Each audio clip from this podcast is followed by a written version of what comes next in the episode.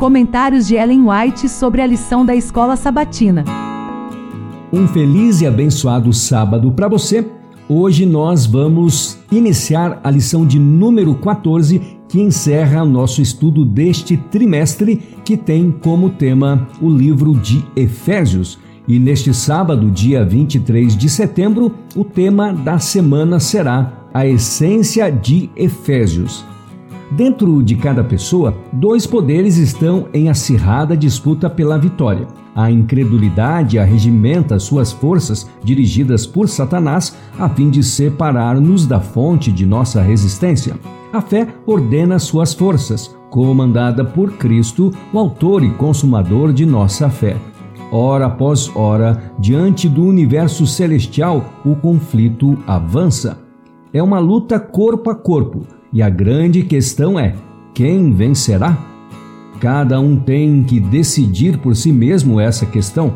Todos precisam tomar parte nessa guerra, combatendo de um lado ou de outro. Não há como se livrar do conflito.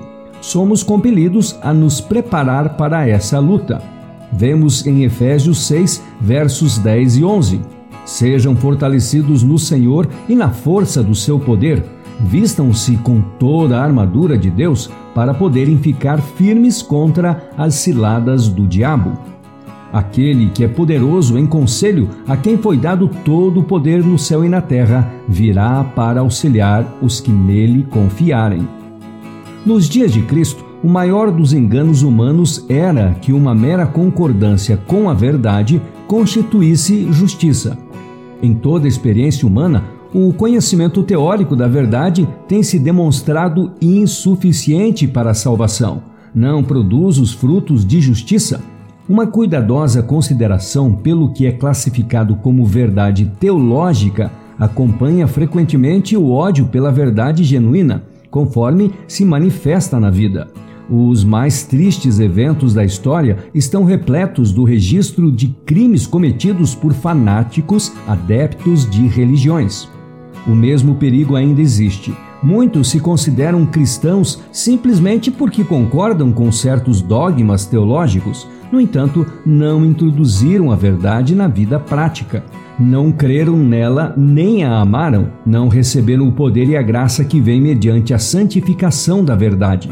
As pessoas podem professar fé na verdade, mas se ela não as torna sinceras, bondosas, pacientes, resignadas e focadas nos assuntos celestiais, é uma maldição ao seu possuidor e, por meio de sua influência, uma maldição ao mundo.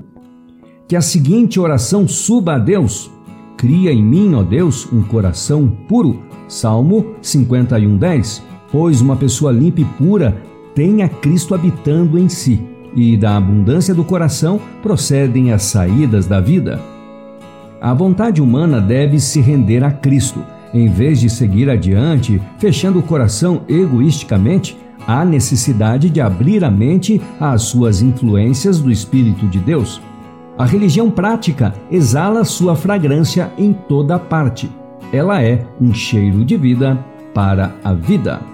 E assim foi o nosso estudo deste sábado com citação da Meditação Filhos e Filhas de Deus de 2005, do dia 17 de novembro, também o livro O Desejado de Todas as Nações, página 309, e por último, o Comentário Bíblico Adventista do Sétimo Dia, volume 3, página 1312.